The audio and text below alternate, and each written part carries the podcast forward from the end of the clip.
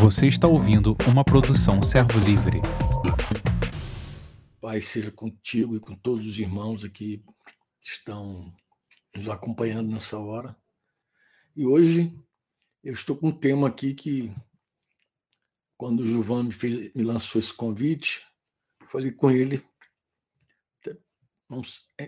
Demorou um pouquinho para dar um título, né? Como ouvir a Deus, né?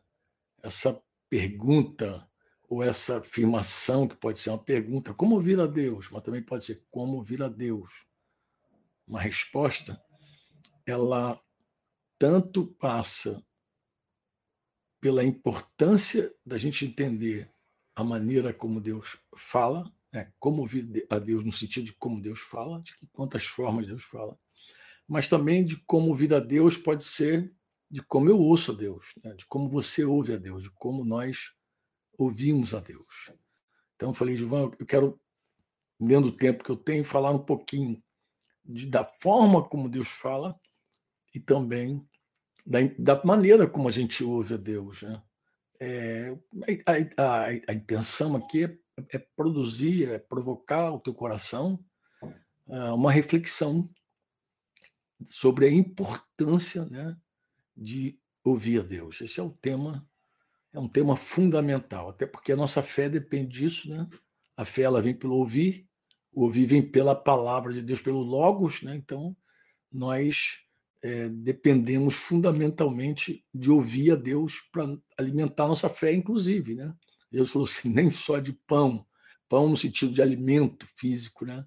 O homem vive, mas de toda palavra que procede da boca de Deus, citando Deuteronômio, lá quando foi tentado por Satanás. Então a gente sabe que a nossa vida depende de ouvir a Deus continuamente. Então esse é um dos assuntos que eu julgo que são fundamentais. E para dar início a essa nossa conversa, né, essa, essa reflexão, eu gostaria de convidar você para abrir a, a Escritura, abrir a palavra, num texto de 1 aos Coríntios. Esse texto estou tomando ele emprestado já, já há algum tempo, né?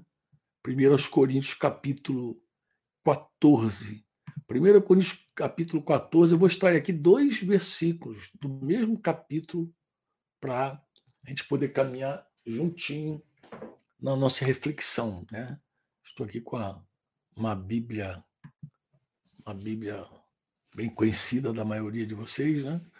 Mas aqui nós, eu vou extrair dois versículos. Tá? O primeiro versículo que eu quero comentar contigo é o, é o versículo 6, né? o versículo 6, que de forma resumida, é o seguinte: o contexto você já sabe, né?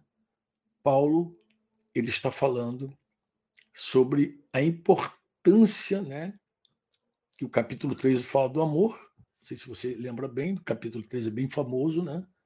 E depois, logo no início do capítulo 14, ele vai dizer: sigam o amor e procurem com zelo os dons espirituais, principalmente o dom de profetizar. Aí ele vai explicar por que, que o dom de profetizar ele tem uma importância, né? Porque ele diz que o que fala em línguas estranhas, ele não fala às pessoas. Olha que coisa interessante. Ele não está comunicando com as pessoas, mas ele está falando para Deus. Então, de uma, como ele está falando para Deus, ele não precisa ser compreendido pelas pessoas. Diz ninguém me entende, né? É, porque ele, por meio do Espírito Santo, ele fala mistérios com Deus. É uma oração misteriosa. Ele está ali orando falando em línguas e orando o tempo inteiro. Mas o que profetiza, profetiza sim, esse sim se dirige às pessoas, né? E ele vai exortar essa pessoa, né? ele vai edificar essa pessoa, ele vai consolar essa pessoa que está ouvindo ele ele profetiza. E o que fala em línguas, ele edifica a si mesmo, porque ele está orando a Deus, né? Mas o que profetiza edifica a igreja. Esse é o contexto. Estou lembrando para você o contexto. E ele diz assim: Eu queria que vocês todos falassem línguas. Mas eu, muito mais eu gostaria que vocês profetizassem. Por quê? Porque quem profetiza é superior ao que fala em línguas, em termos de dons, né? Que ele se refere. A não ser, e aí ele abre uma, que se interprete aquilo que quem está falando em línguas está falando. Se houver interpretação, toda a igreja vai receber edificação. E aí o versículo 6 que eu estou aqui citando para vocês, ele vai dizer, irmão, se eu for até vocês, aí falando em línguas, que proveito vocês terão? Se eu falar uma língua estranha, se eu falar de uma forma incompreensível, hum, você não tem nenhum proveito. A não ser que eu fale por meio de. Aí ele vai usar aqui pelo menos quatro formas de comunicar de maneira clara a palavra de Deus. Ele vai falar de revelação. No original é Apocalipse a palavra. Conhecimento, gnoses, profecia, profecia mesmo, e doutrina, que é a nossa famosa didaquê. Ele falou: se eu não chegar até vocês por meio de revelação, se eu não falar por meio de conhecimento, por meio de profecia, por meio de doutrina, né? É, eu vou ser assim como um, um instrumento inanimado, né? Como a flauta ou a harpa quando emite os sons. Se eu não emitir um som bem distinto, como se poderá reconhecer o que se toca na flauta ou na harpa? Então, ele diz que é importante você tocar algo muito distinto, muito claro. É, existem é, músicas que quando a gente ouve a introdução, é tão clarinho que a gente já sabe qual é o salmo, qual é a canção que a gente vai ministrar. Ele também, da mesma forma, a trombeta, né? se ela der um som incerto, como é que a pessoa se prepara para a batalha? Aí os, os, militares entendem bem, porque eles aprenderam os toques das cornetas. Né? Então ele vê que toque da corneta, é, quem assiste uma parada militar fica muito impressionado de ver que todos os soldados, todos os militares, né? soldado é aquele que vive do soldo, vai do recruta até o general, até o brigadeiro, até o almirante, todos são soldados. Então, como que o soldado vai, ele, ele da direita esquerda, prestar continência, apresentar arma, ombro arma, meia volta, vou ver, como se ele não ouvir claramente o som da corneta, né? E assim ele vai dizendo que nós, todos nós, né, se com a nossa língua a gente não falar algo compreensível, se a gente não falar algo que as pessoas entendam, como é que alguém vai entender o que está sendo dito, que nós estamos falando, né? Porque nós estaremos falando, ele vai usar uma expressão assim como se fala ao vento. Então, ele vai dizer assim, irmãos, no versículo 10, lembra aí, Aí esse é o ponto fundamental. Há, sem dúvidas, muitos tipos de vozes no mundo. E nenhuma dessas vozes é sem sentido. Todas elas têm um sentido. Mas se eu não entender o significado da voz, se eu ouvir um, um, alguém falar um idioma que eu não entendo, que eu não compreendo, eu serei estrangeiro para aquele que está falando e ele será estrangeiro para mim. E ele vai dizer, então, por essa, por essa razão, por esse fundamento, por essa. Ele explica de uma maneira tão simples, né? Que todos nós é, devemos buscar, desejar os dons espirituais, devemos progredir nos dons espirituais para edificação da igreja. Lembra, amados, que é sempre buscando a edificação da igreja, como ele falou lá no versículo 4. Né? Por isso que quem ora em línguas tem que orar a Deus e pedir a Deus para interpretar a língua dele. Porque se eu orar em línguas, o meu espírito ele ora de fato, mas a minha mente fica infrutífera.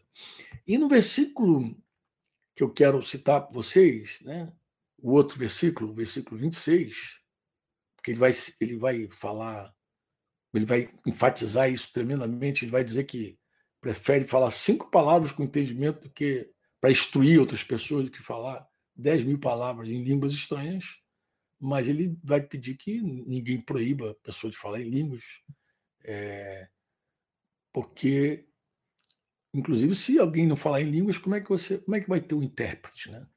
Então, mas no versículo 26 ele vai dizer assim: que fazer então, irmãos? Quando vocês se reúnem no mesmo lugar, ou então se reúne pela internet, ou então se, se reúne, a gente tem contato com o outro, ele vai dizer: um tem, aí ele vai agregar uma outra palavra, salmo. Salmo aqui essa capacidade que a gente tem de vibrar a corda, de cantar uma canção. Né? Agora, olha outra forma que Deus fala. Deus fala por meio da, do salmo, da música. Aí ele vai dizer: um tem a, a doutrina, o um ensino, né? outro tem a revelação, que já, citei, que já citou lá no versículo 6. E aquele que fala em línguas, né? ele falou: tem também, mas se outro traz interpretação, excelente. Tudo deve ser feito para edificação da igreja. Você vê que o foco é edificar a igreja, né? Edificar a igreja. Eu acho muito legal a gente ter essa clareza, né? De quando ele fala é, a importância daquilo que ele está falando. Mas deixa eu mexer aqui com a tua cabecinha um pouquinho, é, porque tô, o tema é como ouvir a Deus. Então, eu sei que Deus fala de forma clara conosco. Inclusive, os pastores buscam comunicar a palavra de Deus sempre de forma clara, né? por meio de profecia ou de palavra de conhecimento, ou através de uma canção, ou através é, do, do, da revelação, mas fundamentalmente através da doutrina. Vou te explicar por que a doutrina ela ganha assim, um lugar de destaque né? Porque assim, a doutrina de Jesus é a base para eu ter a certeza de que a revelação, de que a palavra de conhecimento, de que a palavra de sabedoria, de que a música, de que a revelação estão, a profecia estão de, realmente vem do Senhor. Quando eu tenho a doutrina de Jesus, eu posso dizer para você com clareza: essa palavra é de Deus. Como é que tu sabe? Eu tenho a doutrina de Jesus. Pô. E é por meio da doutrina que nós desenvolvemos o discipulado. O que é discipular alguém? Jesus falou como discipula, né? Ele disse que se faz discípulos, né? Pregando para ganhar, batizando e ensinando a praticar, ensinando, é, é, é, é catequizando, é, é, é didaquê, né? Doutrinando essa pessoa. Então você doutrina essa pessoa, esse novo convertido, para que ele conheça a vontade de Deus e pratique essa vontade. Tu vê que o, o, texto lá de Mateus 28, 20 é um texto que nos recomenda uma coisa prática, não é uma coisa teórica. É a doutrina, ela é prática. Então é por meio da doutrina que eu vou saber a vontade de Deus para viver o meu dia a dia. É por meio da doutrina que eu vou aprender a me relacionar com a minha esposa. Se você é casada com seu marido, vocês são pais com os filhos. Vocês, é por meio da doutrina que você vai saber como lidar com o patrão, com o empregado, é por meio da doutrina que você sabe como lidar com os irmãos no meio da igreja, como se relacionar com o dinheiro, com o sexo oposto. É a doutrina que vai ensinar tudo isso para nós. É quando você pega a doutrina, você vai saber é, o peso que Deus dá à ira, né? não apenas ao homicídio, mas à ira, a importância que Deus dá à reconciliação como Deus enxerga o adultério, né? como Deus tem rigor com o pecado. É por meio da doutrina que a gente entende o repúdio, o divórcio, a importância de não jurar, mas manter uma palavra firme. É por meio da doutrina que a gente aprende a lidar com o homem perverso, né? E também como lidar com aquele que pede a gente, né? É por meio da doutrina que a gente sabe que a gente tem que amar os inimigos e orar por aqueles que nos perseguem, né? É, essa, essa doutrina ela, ela nos leva à maturidade, à, à conformação do caráter de Cristo, né? É, é, é, a doutrina que também checa as nossas motivações, as nossas obras de justiça, as esmolas, orações, né? Se a gente quer fazer para Deus, se a gente está fazendo para o homem, a doutrina vai nos ensinar isso, né? A relação que existe entre oração e perdão, né? Um, a doutrina também nos ensina a orar, inclusive, corrige a motivação para o jejum.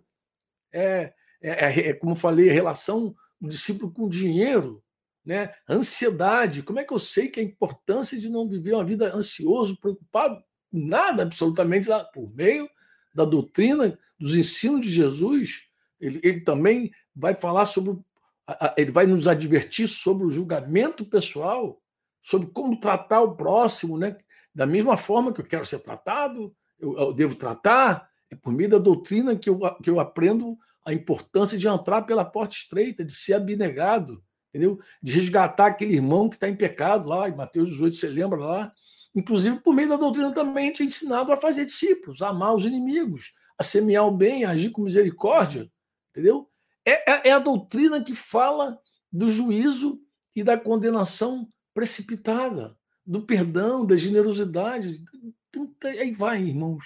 É a doutrina que vai nos ensinar esse dia a dia. Sem a doutrina, sem a doutrina que vai dizer, olha, não busque seus próprios interesses, coloca teus interesses em primeiro lugar, não, faz tudo para a glória de Deus. Sem essa doutrina que diz assim, procura com zelo os melhores dons, a doutrina também, é um mandamento, ele está dizendo, né? Que trabalhar com Deus com todo entusiasmo, não se colocar em julgo desigual com os incrédulos, ser guiado pelo Espírito Santo, corrigir com mansidão e brandura, levar as cargas uns dos outros, repartir os que, que, que estão ensinando, estou lembrando aqui de Gálatas 6,6, né? aquele que está sendo instruído da palavra, ele deve fazer participante de todas as boas dádivas com aquele que instrui.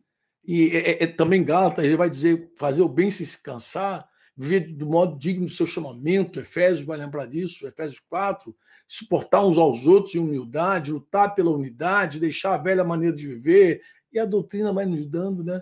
É a doutrina que vai nos ensinar, irmãos, a não dar lugar à ira, a não furtar mais, mas trabalhar com o dia necessitado.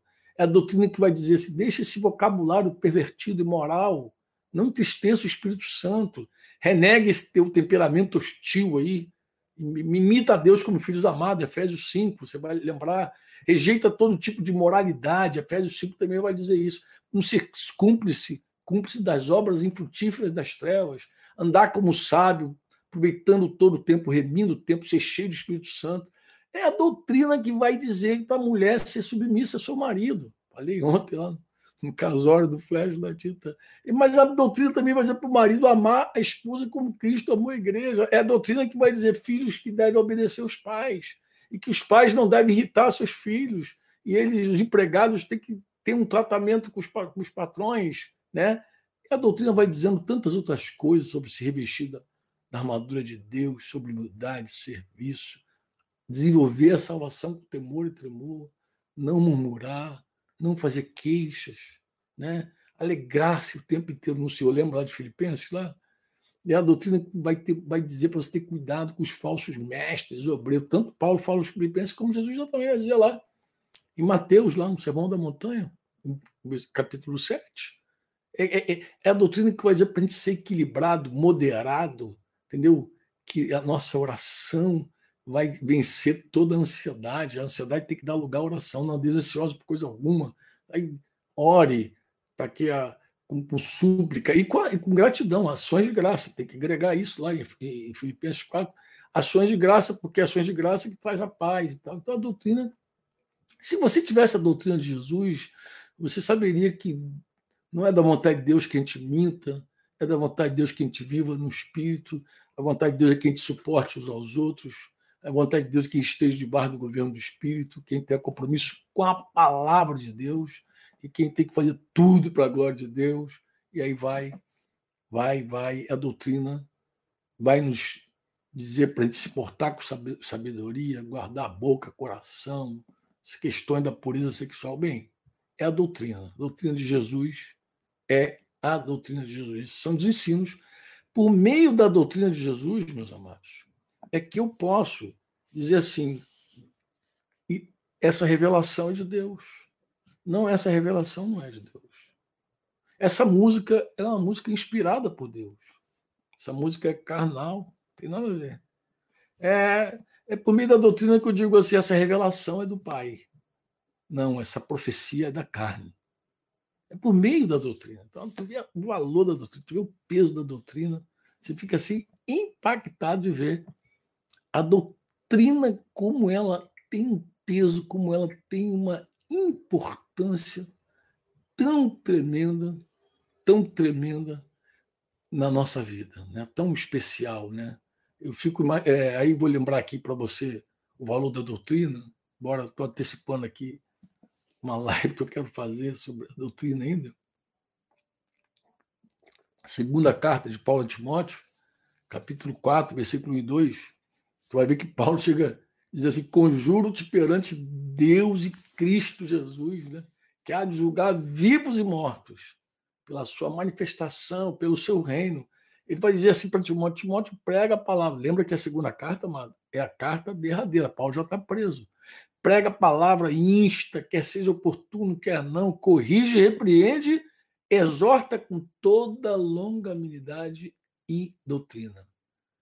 Ou seja, vocês estão me ouvindo aí, especialmente Gilvan, que é pastor, que está aí, outros líderes com ele, outros irmãos, que também ele tem treinado para esse serviço pastoral. Escuta o que eu vou falar. Nós repreendemos com longanimidade. Nós exortamos com longanimidade, mas é doutrina. Eu não posso repreender alguém, corrigir, ele vai falar corrigir, repreender, exortar, sem doutrina. Porque eu posso cair num laço muito grande, amados, de corrigir alguém, de repreender alguém, até de animar alguém, animar erradamente. Se eu não tenho a doutrina, eu posso fazer isso tudo de maneira equivocada. Eu posso fazer isso pela minha avaliação pessoal, pelo meu juízo pessoal, pela, pela minha vontade pessoal, pela minha razão, entendeu? Então você vê o valor da doutrina. Quando Paulo escreve é, aos, a Tito, né? Você se lembra? Ele vai dizer a Tito, quando ele fala sobre a instrução que, que ele dá para Tito com relação aos presbíteros, no capítulo 1, versículo 9, ele vai dizer que o presbítero tem que ser apegado à palavra fiel. Ele vai dizer assim: apegado, vou pegar aqui, apegado à palavra fiel, que é segundo a doutrina. Como assim? Que é isso mesmo que ele está dizendo? Pode olhar e conferir lá. Ele vai dizer que a palavra fiel é segundo a doutrina, ou seja, a, o Logos de Deus, fiel, ele é segundo a doutrina. Se não, se não é segundo a doutrina, você cuidado. Pode não ser a palavra fiel. Porque para ser fiel, tem que ser segundo a doutrina. Ele vai dizer de modo, se o presbítero é apegado à palavra fiel, que é segundo a doutrina, apegado, estou aqui fazendo aqui uma apegado, mas é, se ele é apegado de modo é, é, é, segundo a, a, doutrina, segundo os ensinos de Jesus, ele vai dizer que esse cara tem, tem poder para exortar pelo reto ensino. Reto ensino aí exatamente a sã doutrina, a mesma palavra para sã doutrina. Depois tu pode pesquisar nos originais a mesma palavra. Como também para convencer os que contradizem. Tu vê que coisa interessante. Agora tu vê o peso da doutrina. 2 João 1,9 tanto peso essa palavra, essa doutrina de Jesus, esse ensino de Jesus, que o apóstolo do amor vai dizer assim: ó, todo aquele que ultrapassa a doutrina de Cristo e nela não permanece, não tem Deus. Uh, verdade, perdão, não tem Deus, e o que permanece na doutrina, esse tem. Tanto pai como filho, segundo João 9. E quer ver o que o apóstolo vai dizer no versículo seguinte? Se alguém vem ter com você e não traz essa doutrina, não recebais. Não recebe na tua casa e nem lhe dê as boas-vindas. Misericórdia. Sei que hoje ninguém pegar essa carta de João aí, essas boas novas, esses apóstolos do amor aí, e dizer, olha, essa é a vontade de Deus. Talvez alguém se escandalize mesmo. Esse cara, pera, João pegou muito pesado. Esse cara é o apóstolo do amor mesmo é, amado, após do amor dizendo assim, não receba essa pessoa. Não receba. Por que não recebe, Franco? Porque quem não tem a doutrina de Deus, necessariamente, amado, acaba tendo outra doutrina. Esse é o drama. Se tu pegar lá Apocalipse 2, a repreensão Jesus dá uma das igrejas lá, capítulo 2, versículo 14, ele vai dizer: Eu tenho todavia contra ti, né? algumas coisas, porque tens aí os que sustentam a doutrina de Balaão, aquele que ensinava Balaque a colocar as armadilhas lá diante dos filhos de Israel, e logo na sequência ele vai dizer também tem tem aí da mesma forma que sustento a doutrina dos nicolaítas. Tu vê que quando a gente não tem a doutrina de Jesus, a gente tem uma outra doutrina. Tu vê como que valor tem a doutrina, como ela corre, como ela é especial a doutrina de Jesus. Mas eu também é, poderia dizer para você assim: a mesa tem que ter doutrina, mas tem que ter. Qual o valor, Franco, da, da... da doutrina, né? Mas qual o valor, por exemplo, da revelação?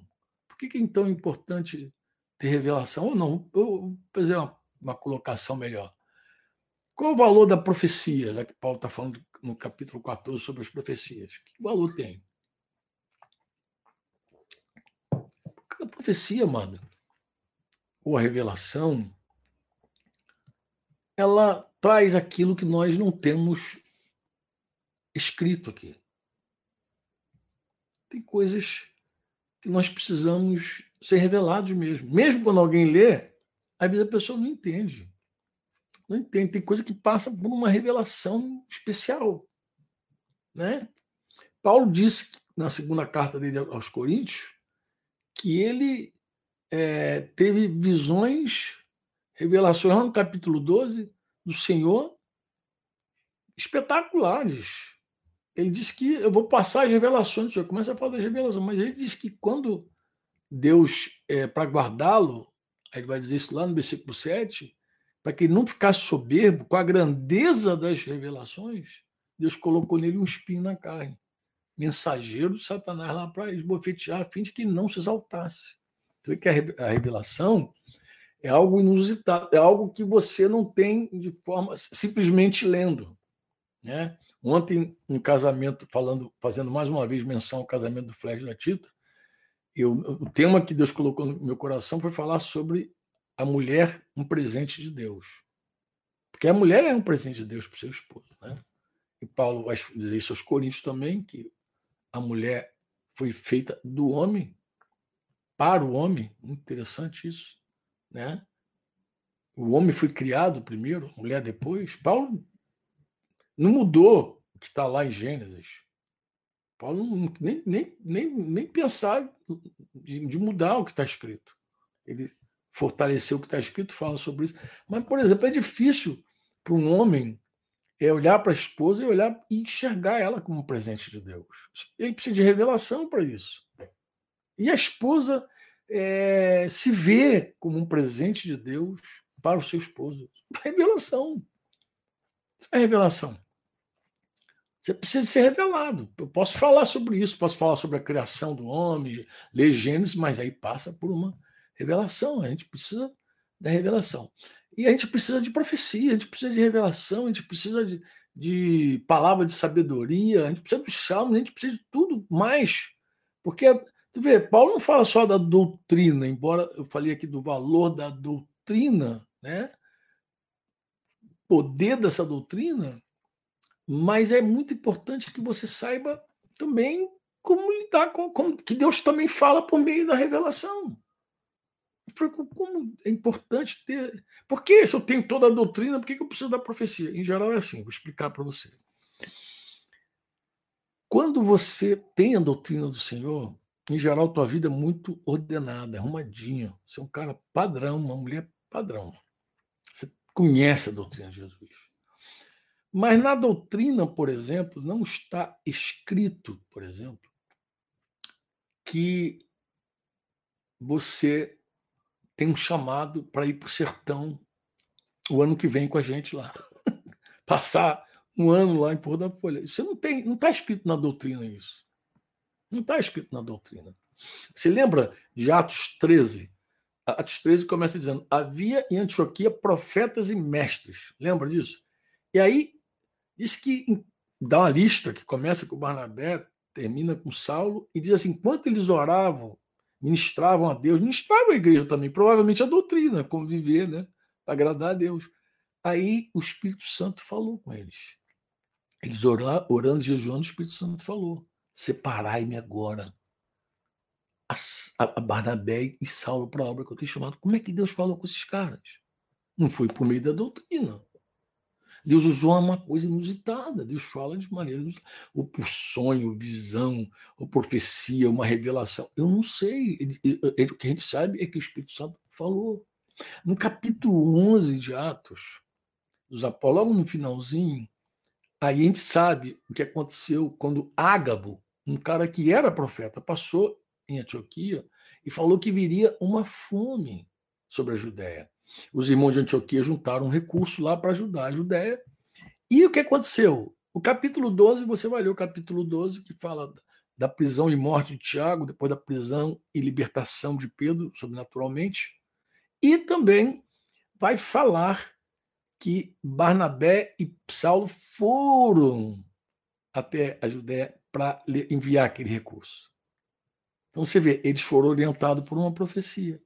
A doutrina já tinha generosidade, amor ao próximo, já tinham a doutrina. Mas quando veio a profecia por meio de Ágabo, eles receberam aquela profecia, não desprezaram aquela palavra, guardaram aquela profecia e andaram de acordo com aquela profecia. Separaram o dinheiro, guardaram o dinheiro. Então isso é inusitado. Isso é Deus falando de maneira inusitada. Então você vê como as coisas, como é importante também. Uma pessoa que tem revelação sem doutrina é um perigo muito grande, porque a pessoa pode ouvir o que Deus não está dizendo.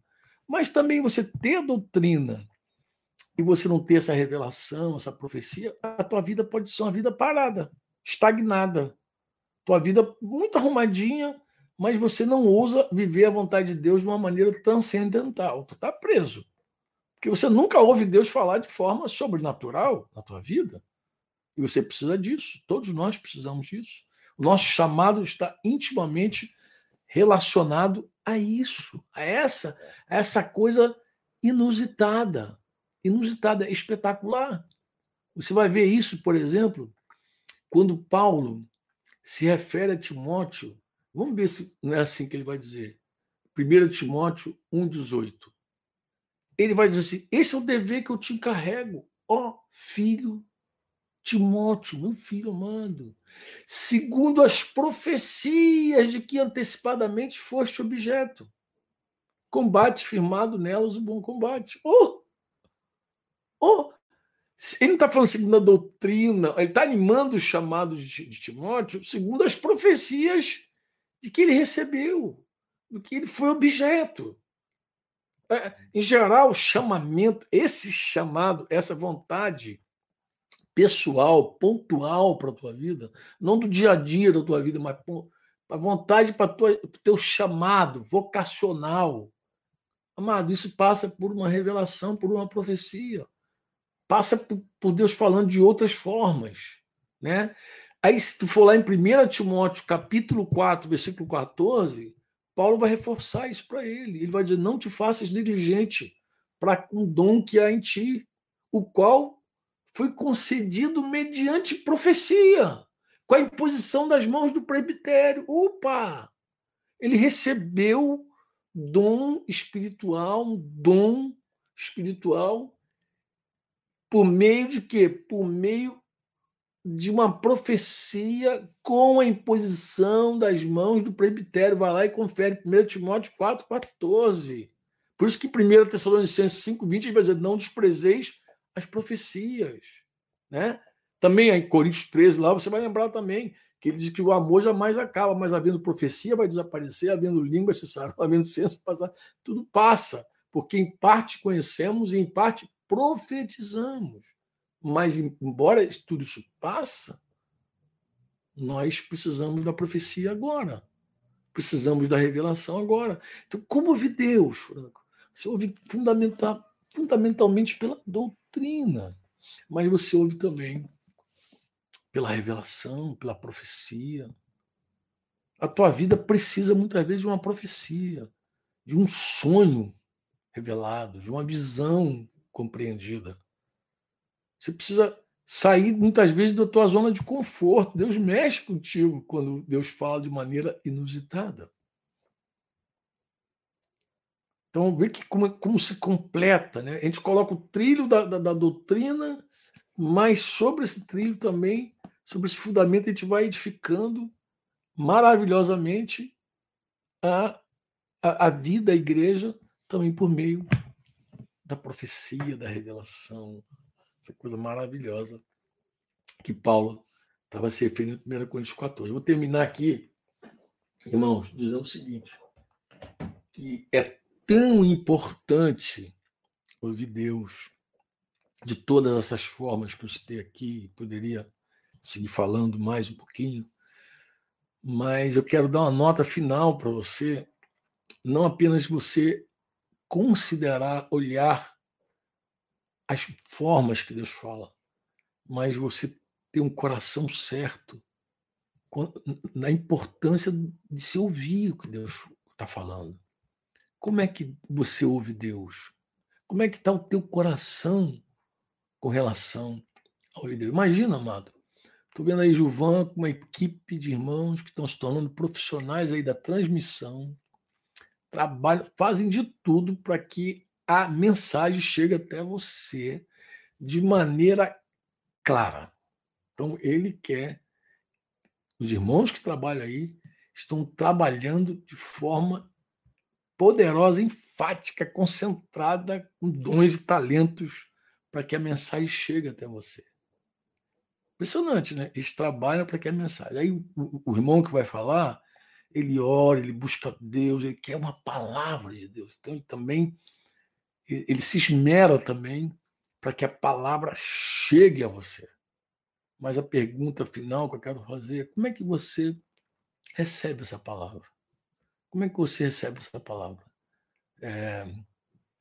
Agora há pouco teve uma partida de futebol que disse que tinha lá milhões, só no Facebook assistindo, acho que bateu 4 milhões.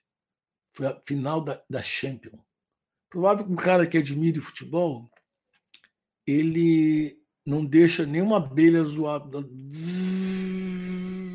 Nem pá, aquela vida. Se a mulher falar, ou ele concorda com tudo que ela está dizendo, dá o cartão de crédito e a senha, ou ele não deixa ela nem terminar o que está dizendo, porque não pode interromper o futebol dele.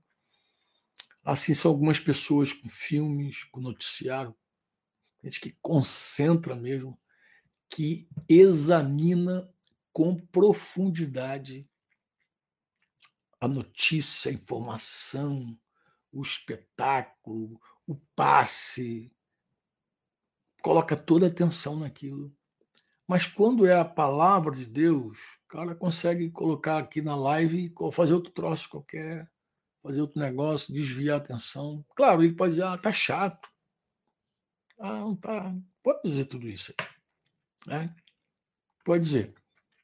Mas eh, eu quero te lembrar o seguinte: Jesus começou a falar por parábolas a partir do segundo ano de ministério dele. Antes ele falava de maneira clara. Mas quando os judeus começaram a se complicar, falando besteira, inclusive blasfemar contra o Espírito Santo, a partir daquele momento Jesus começa então a falar por meio de parábolas, para que aqueles homens não entendessem. Depois ele agradeceu o Pai. O Pai, graças te dou, porque tu ocultas essas coisas aos sábios entendidos, revela aos pequeninos. E os pequeninos do time de Jesus estavam lá os apóstolos, que perguntavam tudo a ele. Se Jesus falasse alguma parábola que eles não entendessem, eles iriam lá é, falar com Jesus. Lucas capítulo 8, versículo 18, né? sobre a parábola do semeador, que eu falei com o Modesto agora numa live recente, quando a gente viu lá, nossa amada Aurelino. Depois você dá um confere lá em Lucas 8, 18. Ele vai dizer, Jesus vai dar uma recomendação, uma advertência, falou, ó, veja, veja, pois, vê depois como ouvis. Olha como você ouve. Olha que coisa interessante, amado. Como você ouve. Porque é o que tem lhe será dado mais, vai, dar, vai ter mais. E o que não tem, até aquilo que ele julga que tem, será tirado. Então, olha que coisa interessante. Quem tem e busca mais, tem mais. Quem não tem e despreza. Olha, Jesus está falando. Essa expressão que Lucas registrou está relacionado à forma como a gente ouve. A forma como a gente ouve, é isso que ele está dizendo. Em Marcos 4, lá no versículo 10, né, quando Jesus ficou sozinho, que estava lá junto dele, os doze, os caras estavam interrogando sobre as parábolas. Eles estavam perguntando que parábola é essa. E Lucas 8 também vai dizer lá no verso 9, 10, vai dizer, que parábola é essa? Jesus vai dizendo ah, a vocês, a vocês, a vós outros, é dado conhecer os mistérios do reino de Deus. Então é muito importante que a gente é, tenha esse zelo na hora de ouvir. E termino Eu falei que ia terminar, mas vou ter que fazer uma conclusão para você, dizendo o seguinte para você. Jesus chamou de felizes aquelas pessoas. Mateus 13 vai dizer isso, versículos 16 e 17. Felizes, bem-aventurados os olhos de vocês, porque vocês veem. Felizes, bem-aventurados os ouvidos de vocês, porque vocês ouvem. Porque, em verdade, eu digo a vocês que muitos profetas e justos desejaram ver o que vocês veem e não viram. Ouvir o que vocês ouvem e não ouviram. Parábola do semeador conta uma história que a maioria dos cristãos que caminham, pelo menos a mais de um, conhece. Essa parábola está nos três evangelhos, Marcos, Mateus, Marcos e Lucas. É uma parábola importante.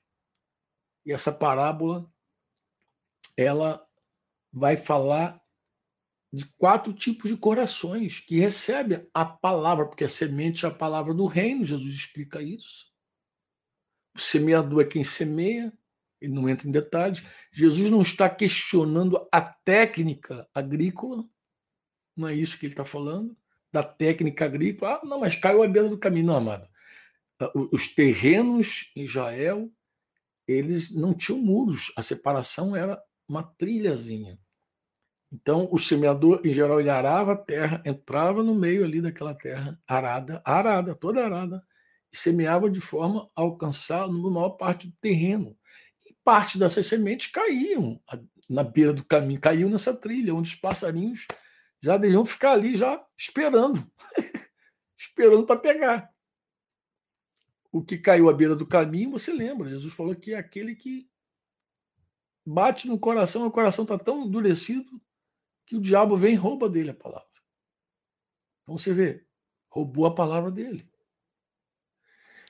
Aqui no terreno que já foi arado, nós temos ainda três tipos de solo. Um que na superfície está perfeito, mas logo ali 25, 30 centímetros abaixo, onde não se, não se alcança, tem calcário, tem algum tipo de solo rochoso, e aí a sementinha que bate ali, ela logo cresce. Os, os lavradores daquele tempo sabiam que não era bom sinal Recebeu logo com alegria, Jesus falou assim, recebeu com alegria, mas não tinha raízes profundas. Quando o sol vem, por não ter raízes profundas, ele morre. Jesus vai dizer que o sol é a perseguição por causa da palavra. Ele não suportou. Por quê, Franco? Porque na superfície parecia lindo, mas tinha um solo rochoso ali. Outra parte caiu entre os espinhos. Mas como é que canta os espinhos? Não, porque quando você, você que já capinou quintal, você já sabe disso. Em algum momento já calo na mão, capinando quintal, você arranca o mato todo, mas é o primeiro a nascer o mato, mano. Onde tem erva daninha, onde tem espinhos, onde tem a broca, a raça é a primeira, essa coisa nasce primeiro. Então o agricultor de repente ele limpou a terra, mas quando a semente caiu ali, os espinhos eles se projetam primeiro, eles sufocam a semente. Eles sufocam.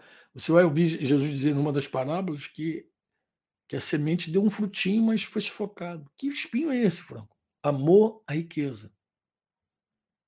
Os cuidados desse mundo, o que, que eu vou beber, o que, que eu vou comer, o que, que eu vou vestir, aquela ansiedade toda, aquele frenesi todo.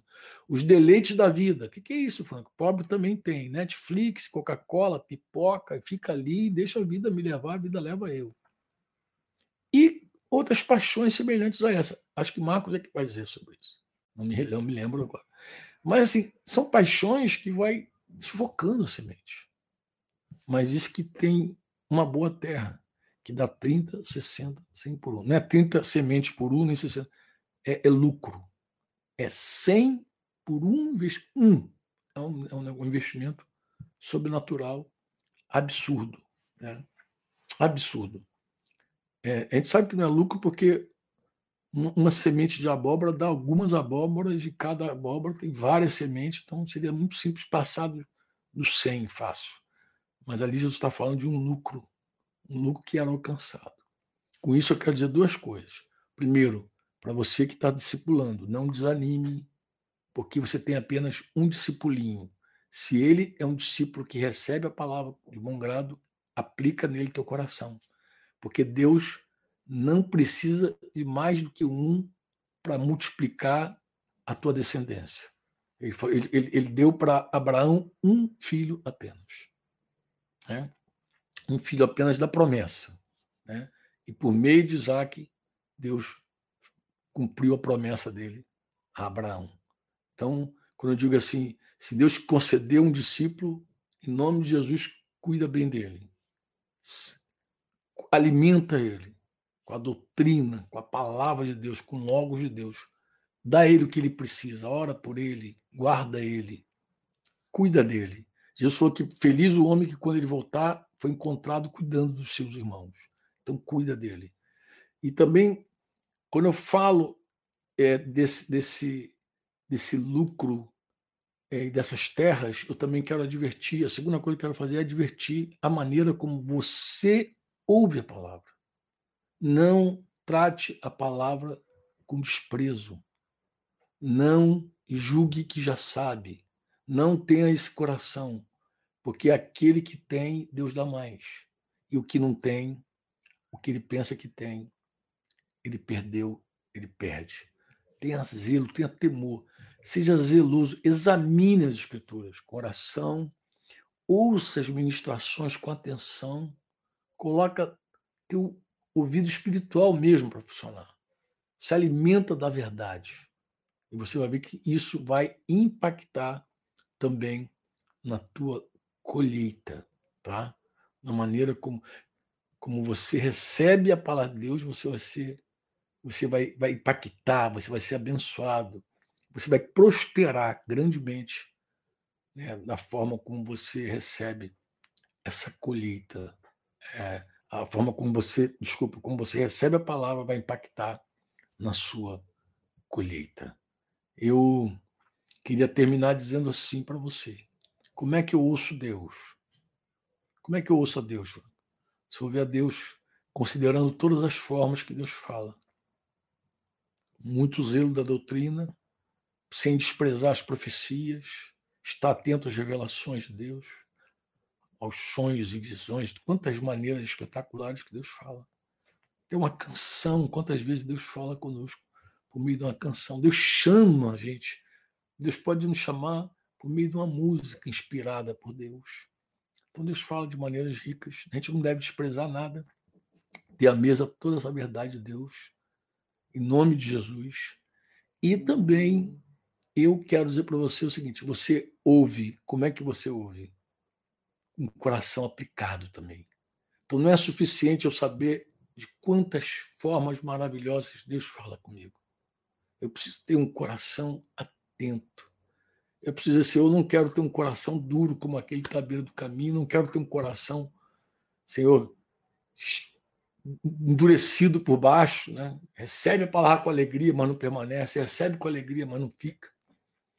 Não quero que os espinhos cresçam, não quero essas coisas, esses abrolhos espinhos dentro de mim, eu quero um coração bom, limpo, Pai. Então acredito que isso tudo vai cooperar grandemente com a nossa edificação e com a edificação de toda a Igreja de Jesus, tá bom? Eu quero terminar esse tempo orando. Queria fazer uma oração simples junto contigo, pedindo ao nosso Pai, nosso Deus, para Ele seguir falando conosco, até falar de maneira inusitada conosco. Deus desperte alguns ministérios aí no meio de vocês. E também que Deus reparta um dom nessa noite com alguém, com um ou dois ou mais, oxalá seja muitos. Né? E, sobretudo, pedir a Deus também que nos dê um coração sossegado, em paz, para que a gente tenha um ouvido pronto para ouvir o que Deus está falando. Vamos orar? Pai, no nome de Jesus Cristo, Senhor, Quero te pedir, papai, pela vida dos nossos queridos que estão atentos, nos ouvindo nessa hora. Pai, teu Espírito Santo, ele é o único que pode inspirar o homem para falar, mas é o único também que pode iluminar o homem para ouvir. Então há um grande mistério aí, Pai. por meio da tua graça e do teu espírito, alguém fala a tua palavra de maneira poderosa e viva. E por meio da tua palavra e do teu espírito, se alguém ouve, alguém consegue alcançar, ter revelação. Pai, tu és tremendo, teu espírito é suficiente, é maravilhoso. Te pedimos nessa hora, no nome de Jesus, que teu espírito venha sobre cada coração, venha sobre os nossos irmãos que estão agora atentos à tua palavra, Pai. Ilumina cada coração para compreender. Pai, hoje é um dia muito bom também para distribuir algum dom, Senhor. Confirmar algum, algum chamado, alguma vocação pontual, Senhor. Faz isso, papai, no nome de Jesus Cristo. Desperta os nossos amados irmãos, Senhor, para a tua obra, Pai. Chama-os de maneira clara, Pai. Que não haja nenhuma dúvida e dê a eles disposição, fé, ousadia, intrepidez para, de uma maneira rendida, plena, se entreguem a fazer a tua vontade, Pai. Eu te peço por mim também, Pai, que eu não tenha os ouvidos fechados para a tua voz e que eu não tenha um coração endurecido para não te fazer aquilo que tu queres. Eu me entrego a ti também, junto com meus irmãos, para fazer a tua vontade, Pai. Essa é a oração que nós fazemos no nome poderoso de Jesus Cristo. Amém. Você ouviu uma produção Servo Livre.